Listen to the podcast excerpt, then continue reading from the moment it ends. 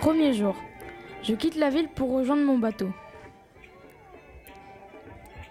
Sixième jour. J'ai rejoint une petite ville. J'ai trouvé une auberge. Je vais dormir dans l'auberge de l'ours. Septième jour. Je me suis réveillé et je suis reparti pour un grand voyage.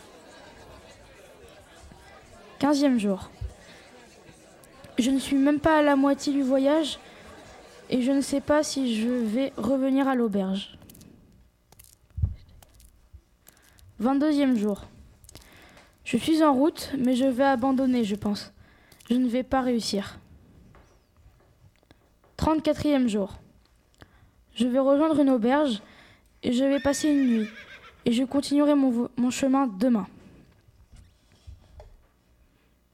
50e jour. Je vais aller plus vite. J'ai réussi à récupérer un cheval.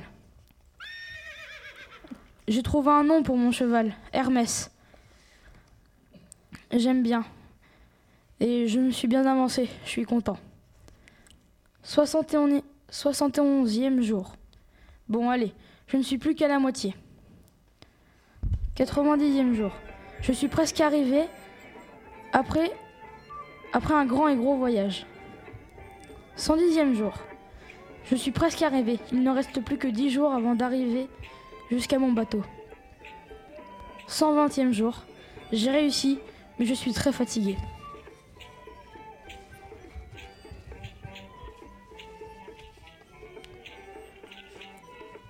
Premier jour, en Irak. Tout va bien, j'ai beaucoup de vivres. Sixième jour. Je vais bien, Hermès commence à fatiguer. Vingtième jour. Je continue la route pour aller jusqu'au bateau. 25e jour. Le marchand que j'avais rencontré à l'auberge de l'ours est là. Je vais lui demander des vivres. 32e jour. Deuxième jour de mon voyage jusqu'à Bagdad. Je vois des personnes très louches. Je ne vais pas m'en approcher. Mais au fur et à mesure, je vois qu'ils me suivent. Je ne sais pas si je dois courir. Donc je vais me cacher dans une grotte. Heureusement, ils ne m'ont pas vu.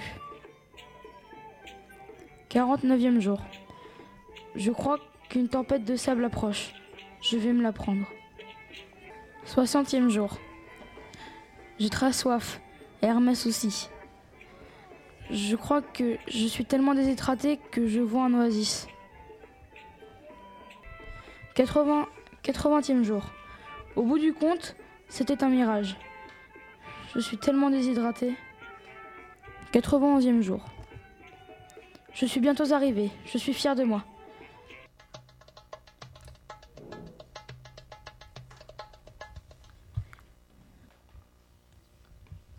J'arrive enfin à Bagdad et je me presse de boire. Premier jour à Bagdad, je visite la ville. J'apprends que Bagdad a été créée en 762 par le calife Al-Mansour. C'est une ville exceptionnelle car elle est protégée par une digue bordée par un fossé et dedans il y a de l'eau.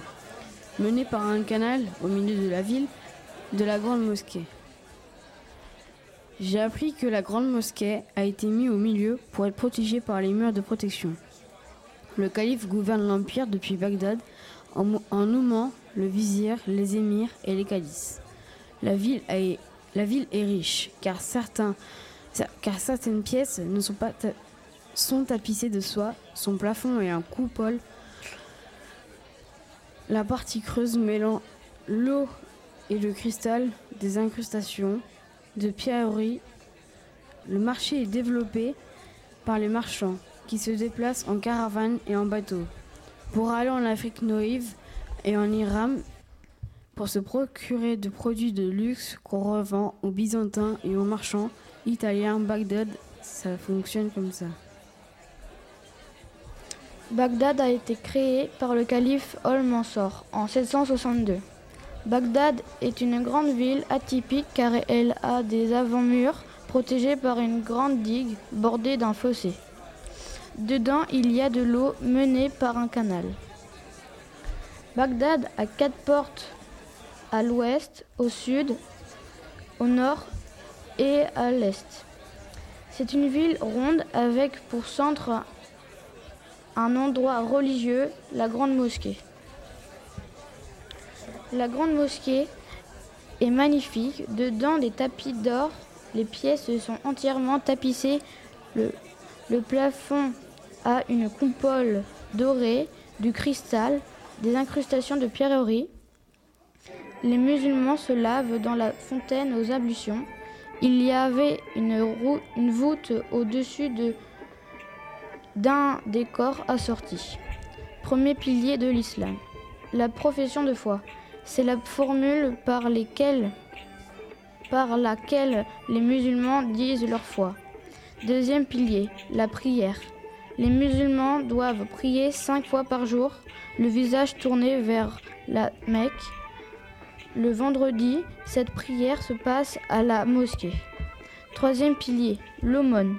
Les musulmans s'engagent à donner une partie de leurs revenus aux pauvres.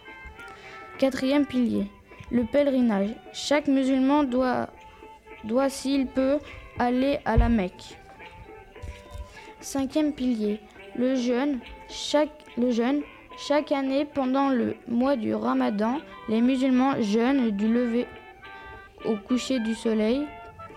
La fin du mois est marquée par une fête de la rupture du jeûne.